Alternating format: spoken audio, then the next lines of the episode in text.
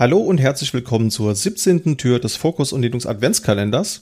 Und heute geht's mal nicht um ein technisches Thema per se, also transitiv schon, aber heute geht's eher so ein bisschen darum, mal das ein oder andere Linux-Vorurteil aufzuklären. Das kennt ihr bestimmt, ja, wenn ihr selbst Linux-Anwenderin seid, dann und das irgendwo proklamiert, dass ihr ein anderes Betriebssystem benutzt, dann habt ihr euch bestimmt auch schon in der Situation befunden, die ein oder andere Frage zum wiederholten Mal beantworten zu müssen. Darum soll es heute gehen. Auch da habe ich wieder passende Gäste dazu eingeladen. Einmal den Felix. Hi. Den Jan. Moin, moin. Und wir haben auch heute den Vorurteilsbeauftragten, den Moritz, wieder mit dabei. Schönen guten Tag. genau, also wir wollen mal so ein bisschen die üblichen Mythen auf, aufgreifen, haben hier so ein paar Vorurteile gesammelt und vielleicht beginnen wir mal damit, äh, Moritz, was ist denn so die, eine der bekanntesten Vorurteile, die man so hört? Ja, das hört man ja immer wieder und ich glaube, du äh, hörst das auch, aber Christian, sag mir doch mal, äh, kann man mit Linux überhaupt drucken? Ich kann mit keinem Betriebssystem dieser Welt drucken, weil Drucker für mich eine Gattung an Hardware ist, die ich nicht verstehe und mit der ich möglichst wenig zu tun haben will, um ehrlich zu sein, weil sie immer genau das Gegenteil machen von dem, was ich erwarte. Ja, so der Klassiker, man, man will schwarz-weiß ausdrucken und man bekommt die Fehlermeldung, man möge doch bitte die gelbe Patrone wechseln oder sowas. Das ist, also ich drucke sehr, sehr selten. Ich finde auch, äh, wir leben ja mittlerweile im Zeitalter, wo man eigentlich nicht mehr so viel drucken äh, müsste, sollte. Aber ich rede schon wieder zu viel im, im Konjunktiv. Aber long story short, man kann mit Linux drucken. Es kommt drauf an, was für Geräte man benutzt. Also viele haben jetzt ja auch schon das Driver-Free Printing. Also gerade so modernere Drucker, die in den letzten vier, fünf Jahren entwickelt wurden und vielleicht mehr als 13,37 Euro gekostet haben, haben meistens ein WLAN-Interface, wo man ohne Treiber drucken kann. Und das funktioniert eigentlich ziemlich gut. Also ich habe hier so ein Teil und wenn ich das anschalte, dann sehe ich den Drucker und kann dann direkt ähm, damit drucken. Aber wie sieht's denn bei Jan und Felix aus? Ich fand gerade, du hattest eine schöne Politikerantwort als Moskva. Da kann man denn drucken? Und dann so, ja, drucken ist eigentlich sowieso irrelevant. das ist auch ja, klassisches man Problem. Könnte drucken. Wir haben, wir haben, wir haben das Problem einfach ausgesessen. Wir haben es einfach so lange nicht, nicht geregelt, bis man, bis man nicht mehr drucken musste. Ich druck auch herzlich selten. Aber wenn geht das tatsächlich ganz gut und auch für ähm, Meistens findet man als Treiber auch, wenn man sie braucht, kann man sie auch installieren.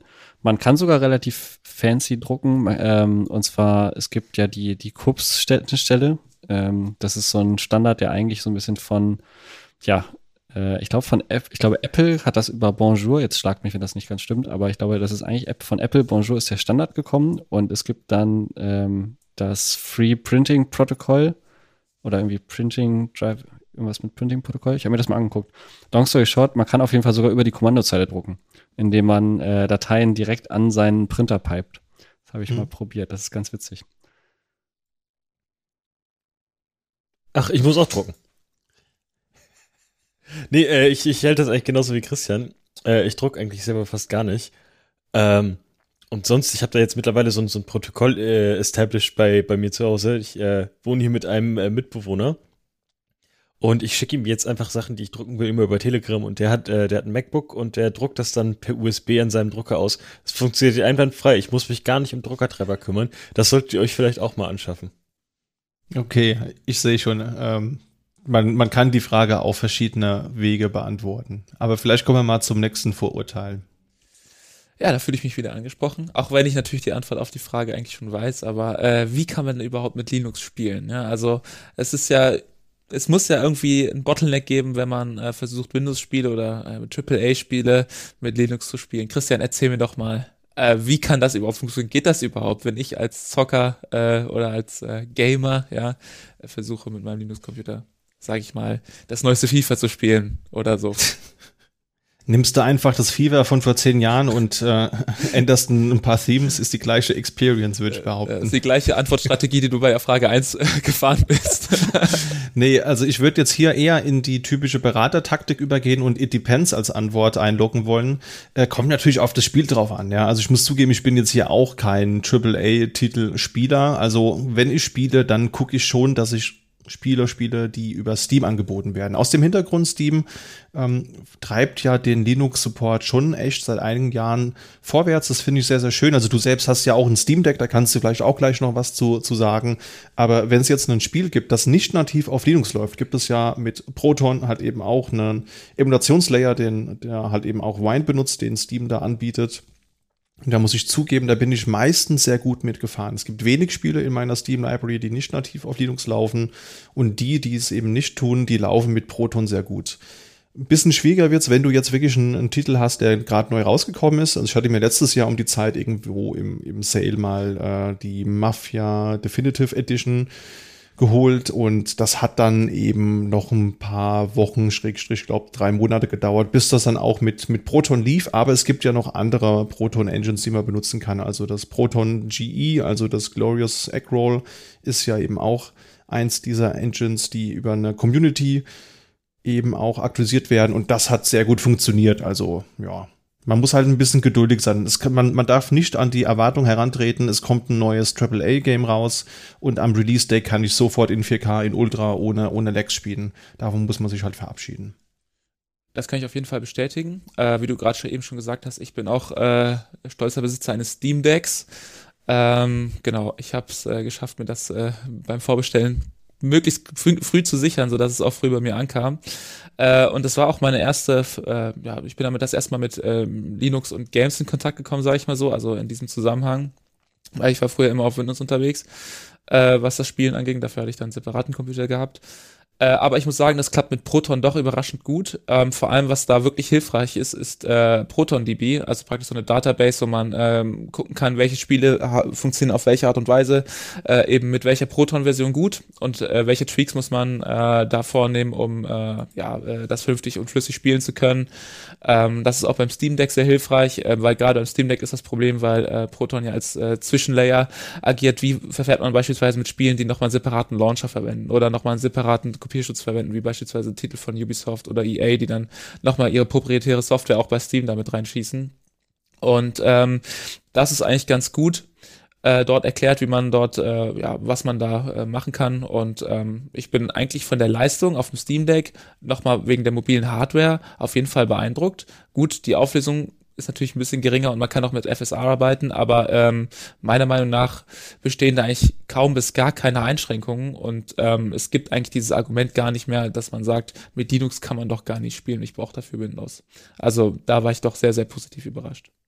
Ich habe sogar noch eine weitere Lösung, die wieder aus der Kategorie kommt, das Problem einfach aussitzen, bis man in der Zukunft lebt. Äh, in Zeiten von Cloud Gaming ist die Plattform ja auch völlig egal.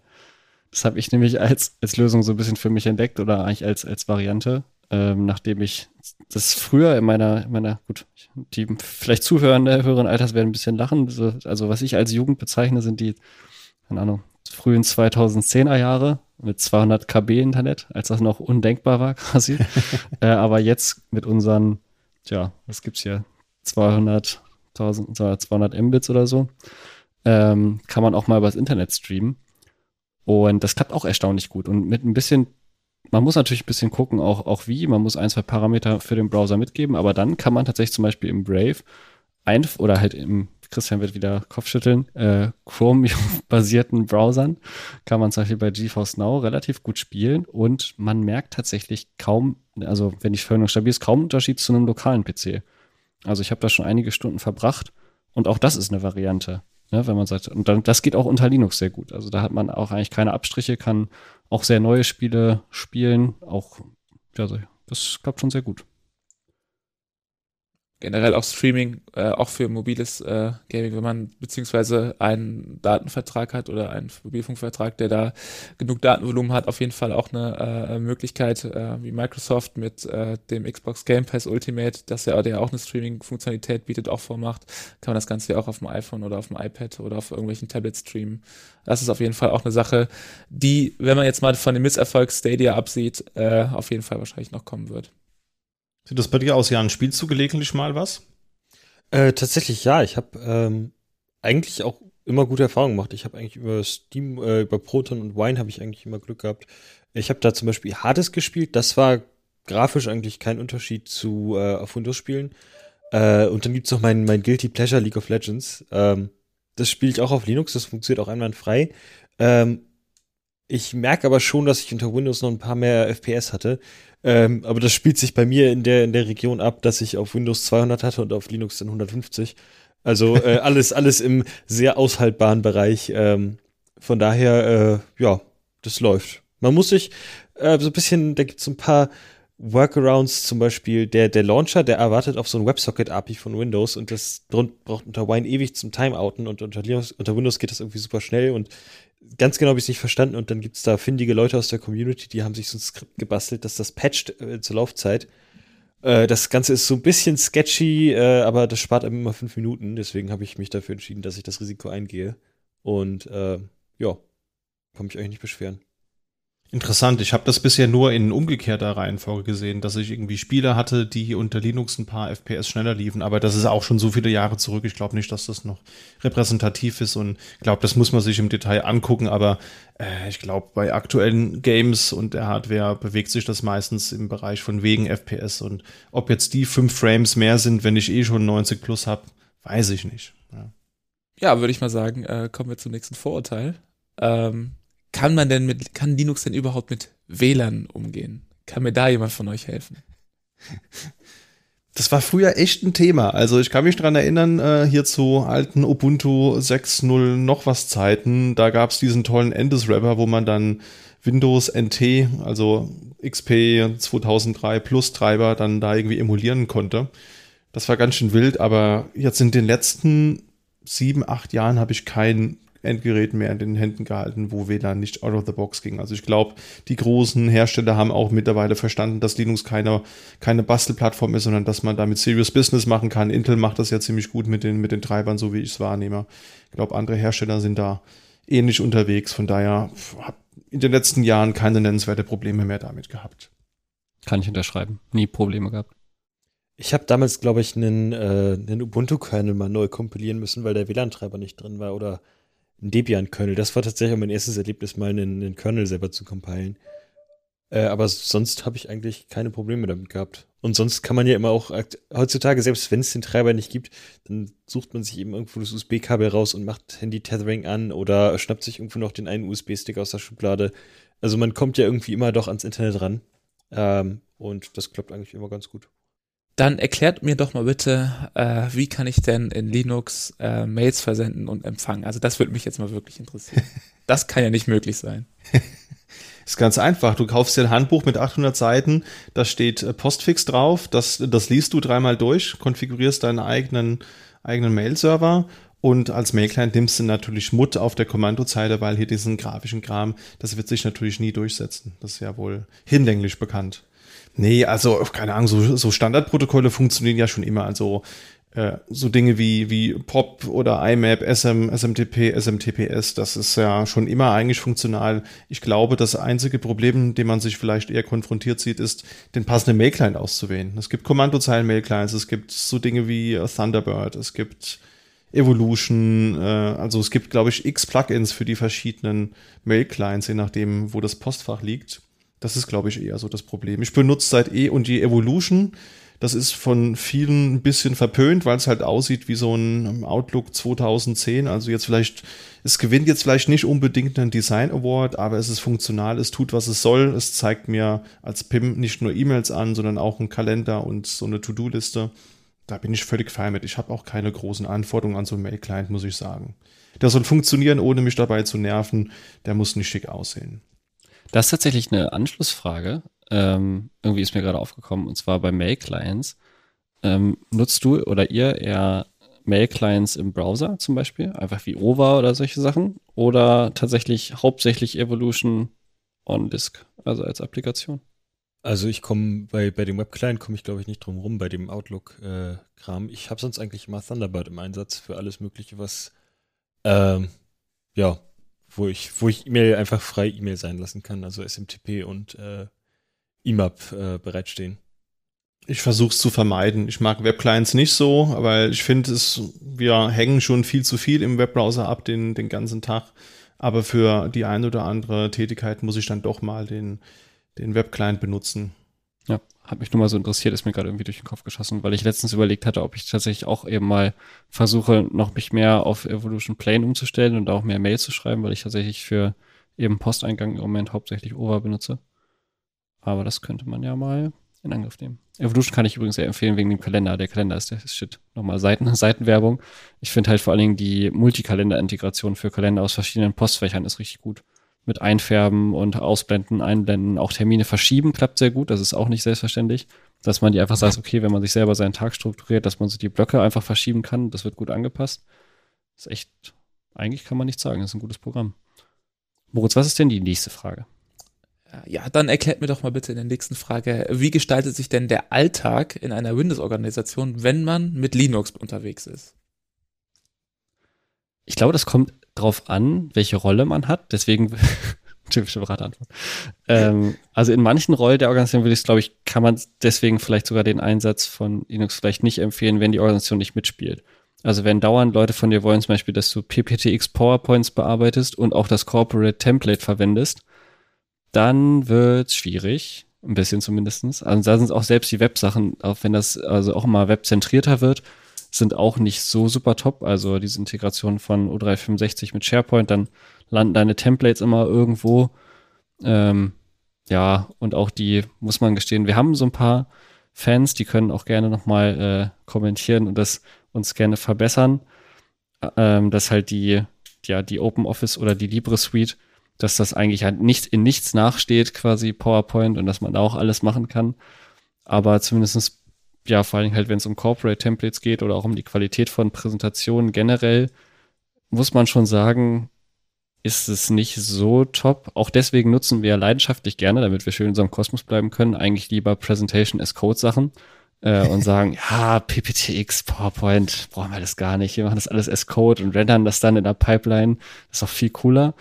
Damit machen wir es uns natürlich ein bisschen bequem aber eben, wenn das von außen gefordert ist, eben viel Arbeit mit PPTX. Was zum Beispiel auch gar nicht geht, wenn jemand von dir will, Makros. Früher ähm, in, einer, also in einem alten, alten Job war immer quasi Excel-Makros quasi das, das Ding, womit alles gelebt hat. Und das könnte man natürlich auch nicht abbilden. Also manche Sachen sind schon so speziell Windows, Microsoft-lastig, dass man einfach sagt, okay, wenn das die Organisation von dir will und du halt dauernd damit konfrontiert bist, dann kommt der tägliche Einsatz leider nicht mehr so ganz in Frage und auch mit so Kombi-Varianten bin ich nicht so richtig warm geworden. Also Windows in der VM auf, selbst wenn das halt irgendwie eine KVM-VM ist oder so, Windows ist so ein Schwergewicht, das macht einfach irgendwie keinen, keinen Spaß. Oder habt ihr da andere Erfahrungen gesammelt?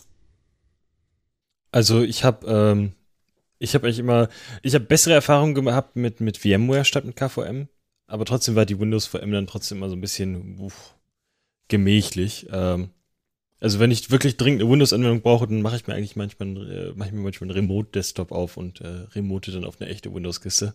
Äh, das spart Nerven. Ja, stimmt. Ich komme noch mal auf die eigentliche Frage zurück, wie denn so der Alltag in so einer Windows-Organisation aussieht. Dann, ähm, wir haben über 2000 Mitarbeitende und unter diesen sind ca. 50 Linux-AnwenderInnen.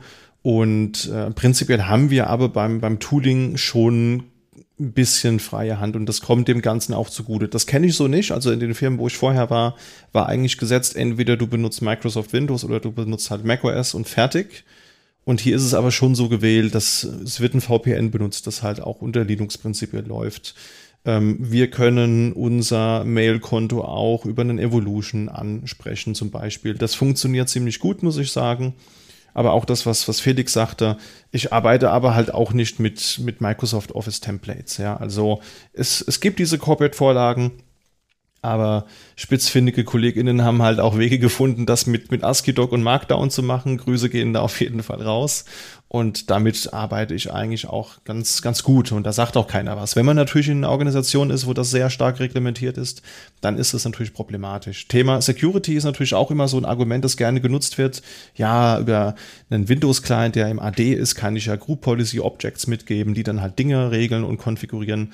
Das wird halt eben bei uns dann quasi mit, mit Ansible gemacht oder mit einem Security Audit Framework, das dann halt eben auf den Endgeräten guckt, ob da auch äh, die Security Policies eingehalten werden, so Dinge wie SSD verschlüsselt, alle Updates installiert. Und wenn dem nicht so ist, dann kann man dann halt eben äh, daraus Konsequenzen ableiten, wie VPN geht nicht oder so. Also das ist schon relativ offen bei uns, das ist aber nicht der Standard, das, das weiß ich auch und das weiß ich vor allen Dingen auch zu, zu schätzen. Von daher, ähm, es kommt halt immer darauf an, in welchem Kontext man unterwegs ist. Ich habe für mich festgestellt, es ergibt keinen Sinn, Windows als Gast oder als ja, Betriebssystem für meinen Laptop zu benutzen, weil ich sowieso den ganzen Tag mit Linux-Tools arbeite. Ja, ich arbeite mit, mit, mit VMs, äh, ich arbeite mit Containern. Und beides sinnhaftig unter Windows zu betreiben war zu dem damaligen Zeitpunkt vor zwei Jahren einfach nicht sinnvoll. Ja, man musste dann halt eben, wenn man VirtualBox hatte, konnte man nicht parallel Docker installiert haben beispielsweise. Das sieht mittlerweile anders aus, wie ich weiß. Aber ähm, ich fahre da einfach besser mit und habe halt auch lange VirtualBox benutzt, bin jetzt aber auch bei KVM angekommen. Und aber für so essentielle Dinge wie E-Mail oder, oder Office würde ich auch keiner VM benutzen wollen. Also das muss irgendwie so funktionieren, sonst ergibt das für mich wenig Sinn. Beantwortet das die Frage? Ich denke, äh, damit können wir auf jeden Fall arbeiten. Ähm, aber ich denke, da schließt sich auch direkt die nächste Frage an. Und zwar, ähm, kannst du gut mit allen Geräten umgehen? Oder beziehungsweise, welche Geräte kannst du nicht verwenden? Gab es schon mal Hardware, externe Peripheriegeräte oder wie auch immer, die du nicht verwenden konntest? Wie beispielsweise ein Interface, um Podcast aufzunehmen oder dergleichen, was du, wo du keine Firmware drauf flashen kannst? Oder was für Hürden gibt es da? Ja, da, da gibt's hier und da doch mal was. Also was in aller Regel sehr problemlos ist, sind diese relativ modernen Thunderbolt Docking Stations, also Thunderbolt 2, 3 oder 4. Das funktioniert ziemlich gut. Das ist eigentlich Plug and Play.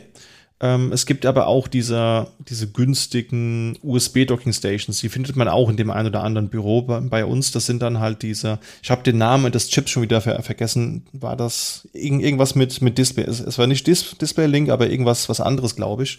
Und das ist halt ein, ja, so ein, ich, ich würde es mal Mogul-Chip nennen, ja, also der tut schon Dinge, der lagert aber die ganzen Berechnungen von Grafiksignal auf den Rechner wiederum aus. Da gibt's auch prinzipiell einen Treiber für, allerdings nur für Ubuntu und als ich damals geguckt habe, nur für ältere Versionen, 18.04 und irgendwie sowas. Und der war halt mega ineffizient programmiert. Der hat halt nur, wenn der Bildschirm angeschlossen war, schon eine CPU-Last von 60 Prozent generiert mit nichts tun oder so. Das ist natürlich, da ist der Akku irgendwie schnell leer oder der Lüfter schnell auf Maximum. Das macht keinen Spaß. Und was man auch häufig findet, sind so diese, diese ähm, Cisco-Gerätschaften auch beim Kunden, wenn du da so eine Telekonferenzanlage hast mit so einem Bildschirm, wo die Kamera automatisch guckt, wenn du wo langläufst und sich dann darauf fokussiert, das kannst du auch komplett knicken, das funktioniert überhaupt nicht.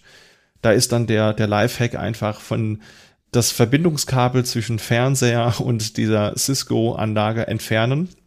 Ich hoffe, unsere interne IT hört nicht zu und haut mir danach dann dafür auf die Finger. und das dann halt eben einfach direkt an den Displayport oder HDMI-Ausgang des Notebooks anzuschließen, dann umgeht man das kom komplett. Ja. Und ansonsten Autogeräte ist relativ unproblematisch, wie ich finde. Also wir podcasten auch hier unter Linux, das Interface läuft out of the box. Äh, auch das andere Mikrofone funktionieren in aller Regel ohne weitere Probleme. So Konferenzspinnen äh, haben meistens auch irgendwie ein Bluetooth-Interface, das ist standardisiert, das funktioniert ja, wenn man dann noch irgendwo ältere proprietäre USB-Geräte hat, das kann natürlich schon sein, dass das nicht sauber funktioniert. Aber in Summe funktioniert es eigentlich meistens ganz gut. Ah, vielen Dank auf jeden Fall dazu. Aber seid ihr da nicht eigentlich ständig damit beschäftigt, äh, eure Systeme zu reparieren oder oh, Bugfixes zu suchen, beziehungsweise auch äh, ja, Workarounds zu finden, wie du gerade eben schon mit dem Treiber angesprochen hast? Das geht so ein bisschen, also das geht so ein bisschen ineinander über. Also man muss auf jeden Fall, man kann das nicht kleinreden. Es ist ein Ding, wenn man sich dafür also entscheidet, äh, Linux Day-to-Day -Day zu benutzen und vor allem halt wirklich jeden Tag für alles, was er macht, dann wird man früher oder später ab und zu auf Probleme stoßen. Ähm, zumindest halt, wenn man das so benutzt, wie wir das benutzen halt. Ne? Wenn man halt versucht, okay, viel durch die Gegend zu, zu fahren, sich an verschiedensten Geräten anzustöpseln, wenn man nicht nur in seiner Komfortzone bleibt, neue Tools ausprobiert, wenn man damit konfrontiert wird, dass plötzlich jemand sagt, hey, ja, wir verwenden hier halt, keine Ahnung, WebEx oder halt irgendwelche anderen Sachen und du kannst dir das nicht immer aussuchen und in deinem Toolset bleiben, dann wirst du manchmal ein bisschen basteln müssen. Aber das ist ja auch ein bisschen Teil der Experience. Also es ist so ein, es ist eine Hassliebe. Es ist einfach eine Hassliebe. Also manchmal, wenn man quasi dann sagt, ach schau, warum geht die Scheiße jetzt nicht? Und dann hat man irgendwie so ein paar Stunden, wo man halt ein bisschen fummeln muss und dann, ja, muss man sich halt vorarbeiten zu diesem Glückserlebnis quasi, wo es dann geht. Tatsächlich ist es nicht die ganze Zeit. Also es kommt alle paar Wochen bis Monate mal vor, dass man so eine so ein Erlebnis hat, wo man denkt so Scheiße, warum? Bei manchen Sachen ist es auch so, man gewöhnt sich ein bisschen drumherum. Also manche Sachen, die ein bisschen, wenn man sagt, okay, scheiß drauf, ich habe nicht verstanden, wie das geht, ich weiß nicht genau, wo hier der Bug ist, ich arbeite einfach drumherum. Das habe ich zum Beispiel, wenn man das im Thema davor mit den Geräten bei der Docking Station, ich weiß, wenn die Docking Station angesteckt ist, ähm, kann ich nicht gut direkt hochbooten sondern er, ble er, bleibt einmal am Anfang beim Spin.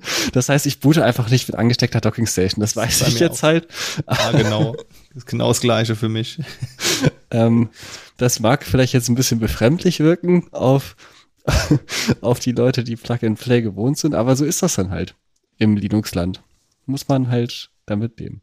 Wobei in, in dem Fall ist es ein eigenes internes Problem bei uns, weil äh, wir hier irgendeine i Triple E 802 1x Authentifizierung oder sowas im, im LAN haben und das läuft unter Linux nicht out of the box und deswegen ähm, generiert er ein Timeout, weil er versucht per DHCP eine IP zu bekommen und währenddessen ist der Bootvorgang geblockt. Also genau das, was Systemd eigentlich verhindern sollte, bin ich neulich reingestolpert. Weil du bist ja auch Fedora-User, wenn ich mich recht entsinne. Ja. Also, naja, von daher. Ja, ich, ich finde, es, es kommt auf die Distro drauf an. Also mit, mit Fedora hat man schon was. Also ich würde sagen, man sollte nicht am Release-Day drauf upgraden. Also ich fahre immer noch 36 statt 37, habe da aber auch noch äh, fünf oder viereinhalb Monate Zeit für. Und kurz vor, bevor dann das eigentliche Fedora ausläuft, das ich aktuell verwende, dann upgrade ich halt eben erst, weil ja, dann ist, ich sag mal so, die schlimmsten Dinge sind dann hoffentlich ausgestanden und dann muss man sich damit nicht mehr rumärgern. Aber wie sieht es denn bei dir aus, Jan? Hast du da schon mal Probleme gehabt, äh, mit dass du deine Systeme regelmäßig neu aufbauen musst? Ja, also was ich so daraus höre, ist, dass ihr eigentlich ähm, nicht so viel Zeit darauf verwendet, äh, wirklich einen Workaround zu finden oder euer System anzupassen an die Umgebung, weil doch sehr viel schon aus der äh, out of the box funktioniert, sage ich mal so. Aber was benutzt ihr eigentlich anstatt von äh, Microsoft Office, beziehungsweise jetzt von äh, Microsoft 365 und was macht ihr damit der gewonnenen Zeit, die ihr nicht damit verbringt, dieses Programm zu verstehen oder die Programme zu verstehen? Das ist eine spannende Frage. Tatsächlich auch unter anderem so eine typische Variante, was man als äh, Classy Linux das natürlich immer macht, immer neue Tools ausprobieren, weil man natürlich nie mit seiner Lösung zufrieden ist und es immer noch eine bessere Lösung zu geben, geben scheint. Also auf jeden Fall irgendwas mit Plaintext, weil Plaintext, äh, ja, einfach, ne? Warum braucht man eine Applikation, die unterstützt? Man kann doch einfach Sachen so in seinem Lieblingseditor irgendwo reinhacken und dann rendern. Also da verschiedene Varianten von eben Markdown-Render äh, mit Pandoc. Ich habe jetzt letztens mit ASCII-Doc viel gemacht. Das ist auch ganz, ganz cool. Aber auch da muss man gestehen, ähm, auch ist auch eine kleine Leidenschaft vielleicht, die man braucht, da so das zu editieren, weil man sich manchmal echt eingestehen muss. Das hatte ich nämlich, als ich dann ähm, tatsächlich mal einen Microsoft-Rechner angefasst habe mit einer relativ neuen Variante von Word, dass es da inzwischen eben zum Beispiel so eine Rechtschreib- und ähm, Schreibunterstützung mit à la Grammarly, mit so einer eingebauten Schreib-KI mhm. gibt. Und da muss man den Kollegen auf der anderen Seite schon lassen, das ist schon nett. so, das ist schon nett. Und eben manche Sachen wie solche Sachen wie eine automatische Schreibunterstützung, automatische Rechtschreibkontrolle auch in verschiedenen Sprachen. Das ist im Plaintext-Workflow schon nicht ganz so einfach und macht nicht so super viel Spaß. Also im Zweifelsfall die kurze Antwort immer irgendwas mit Plaintext. Also statt Office eigentlich irgendwas mit Plaintext und dann rendern. Und ansonsten für einfache, zum Beispiel so Tabellenkalkulationssachen einfach Libre.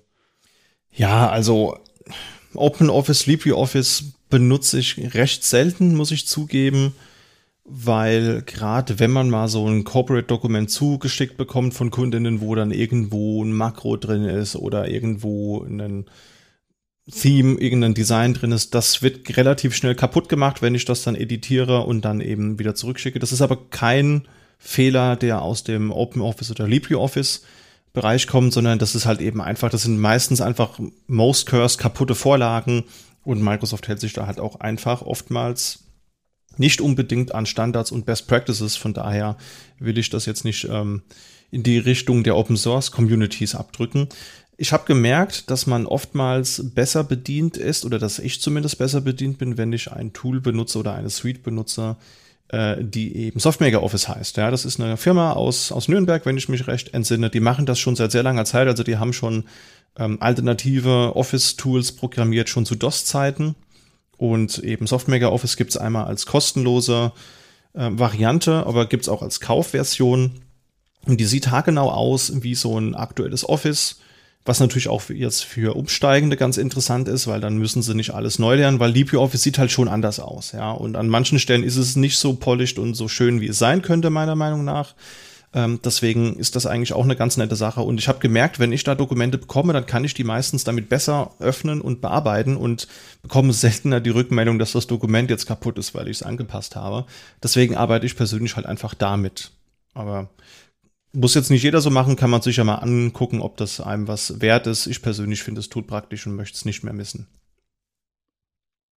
Holt euch jetzt Softmaker Office mit dem Rabattcode CES dann 2022. da müsste jetzt wieder eine neue Version rauskommen. Also alle, alle zwei Jahre kommt eine neue Version raus und dann kann man äh, kostengünstiger upgraden, wenn man die vorherige ähm, Version besessen hat. Da gibt's auch öfters mal irgendwie wie Deals, ja, und so. Also wenn man da auf Social Media unterwegs ist in den ähm, einschlägigen Linux-Bubbles, dann kriegt man das meistens mit. Also ich krieg da nichts dafür, dass ich das jetzt gesagt habe, sondern ich finde das Tool wirklich, wirklich nett. Habe das mal entdeckt vor ein paar Jahren und benutze es seitdem. Ja, da würde sich daran bestimmt auch anschließen eine weitere Frage, äh, die äh, ihr bestimmt oder die man als Linux-User bestimmt sehr oft gestellt bekommt. Ähm, läuft euer Computer dann wirklich schneller? Das äh, bezieht sich jetzt nicht unbedingt darauf, dass man eben nicht mehr Office oder Teams verwendet, aber äh, generell sage ich mal so. Ja, gefühlt natürlich, immer. Alles fühlt sich viel besser an, Windows-Rechner sind einfach langsame Möhren, alles Bloat-Hardware. Ähm, nee, das ist tatsächlich eine, auch wieder eine Independence-Frage. Ist geil, wir geben einfach gar keine richtigen Antworten. Also. Du solltest in die, in die Politik gehen, Felix. Können Sie uns ähm, beantworten, wie wir dieses Problem lösen? Ja, könnte ich. das ist eine gute Frage, aber haben Sie schon mal über X nachgedacht? ja. Ähm, das ist, aber es ist wirklich, es äh, diese führt, also äh, läuft schneller Fragen beziehen sich oft echt auf ein Gefühl, weil das tatsächlich zu messen und wir sind ja eigentlich keine ähm, keine Philosophen an der Stelle, sondern wollen ja theoretisch als Techniker auch präzise Antworten geben. Das aber tatsächlich zu machen ist gar nicht so einfach, weil wer hat schon mal von so einer zum Beispiel Office-Anwendung oder vom Browser generell einfach irgendwie Framerates gemessen? Also und wenn selbst wenn, das ist halt gar nicht so leicht zu sagen. Und man hat ja auch fast nie mit denselben quasi Programmen gestartet, beide Sachen nebeneinander. Also gefühlt ist das System, so wie ich es verwende, Linux Desktop, sehr responsiv. Also man kann Response, Response, wie habe ich eingereicht. Ähm, man kann im Prinzip alles anklicken, es funktioniert sofort. Ich habe selten Lags, ähm, wo ich es gefühlt manchmal merke, aber da bin ich mir nicht sicher, ob Windows das auch hat auf die Art und Weise, ist, wenn man merkt, dass die Grafikkarte dazu kommt. Zum Beispiel eben Teams mit vielen Leuten, wo halt gerendert wird. Aber ich glaube, da ächzt jeder Rechner eigentlich. Das ist ja, jetzt das kein Distro-Problem.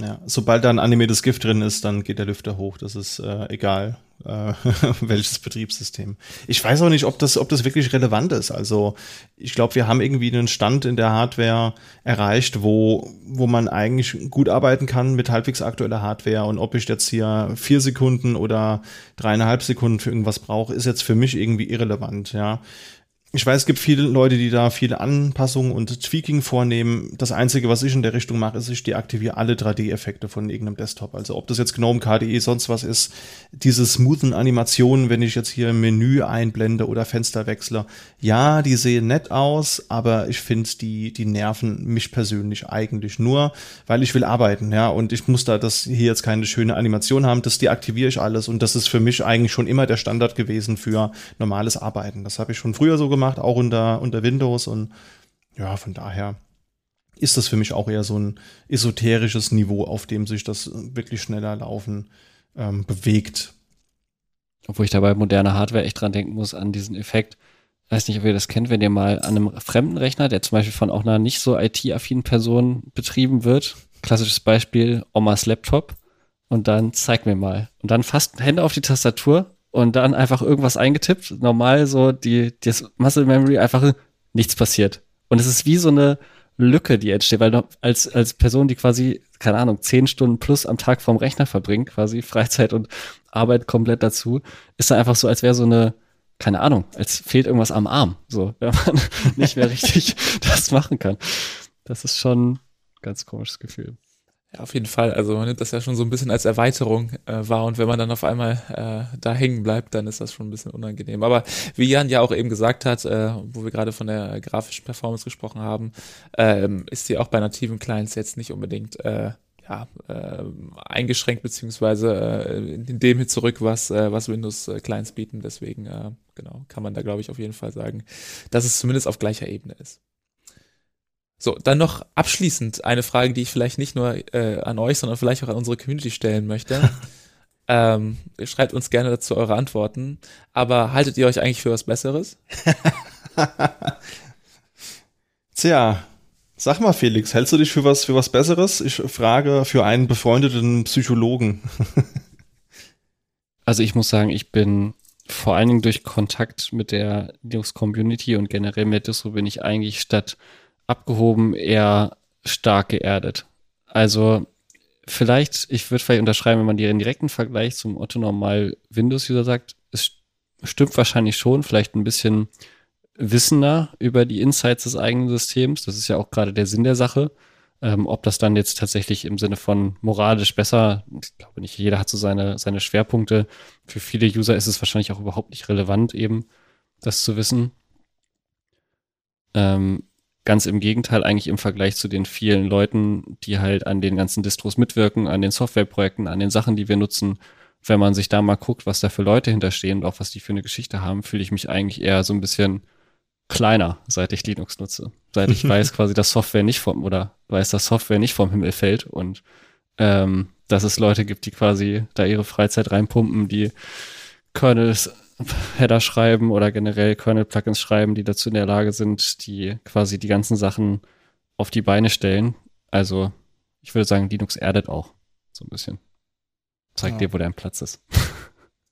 Ich denke, die Frage geht auch so ein bisschen in die Richtung des äh, typischen Elitarismus auch, so will ich es mal, mal nennen. Ja, also man, man sieht das ja, wenn man, wenn man sich mit verschiedenen Leuten über Linux austauscht, dann hat man ja schon immer so den, den Eindruck auch, wenn man in einer sehr spezifischen Gruppe unterwegs ist, dass man so ein bisschen den Bezug zur Realität verliert. Und das ist natürlich unschön, das gilt es zu vermeiden. Also mir ist es völlig bums, ob jemand jetzt Windows, Linux, macOS, was auch immer, immer benutzt. Ich finde nicht, dass bloß weil ich mich mit einem anderen Betriebssystem beschäftige, ich jetzt ein weniger wertvoller oder mehr wertvollerer Mensch bin. Ähm, von daher soll einfach jeder das nutzen, was er oder sie für, für richtig hält.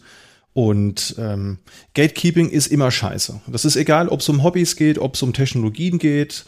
Ähm, ich finde es immer schwierig, wenn man wo auf Leute trifft, die Neulinge versuchen auszuschließen. Das hat man ja häufig. Man ist in irgendeinem Forum angemeldet zu irgendeiner Distro oder zu irgendeinem Hobby und ähm, hat seinen ersten Beitrag und kriegt dann erstmal einen relativ unhöflichen Kommentar von jemandem, der sich schon sehr lange mit dem Thema beschäftigt. Und das findet man trotzdem im Linux-Bereich leider immer mal, mal wieder.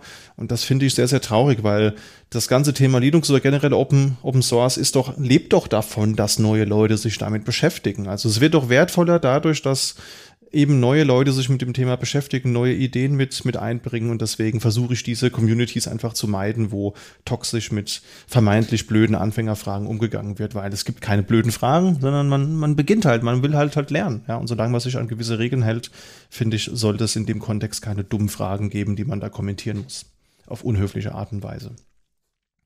Aber vielleicht fragen wir Jan noch mal, ob äh, er sich in dem Kontext für was Besseres hält.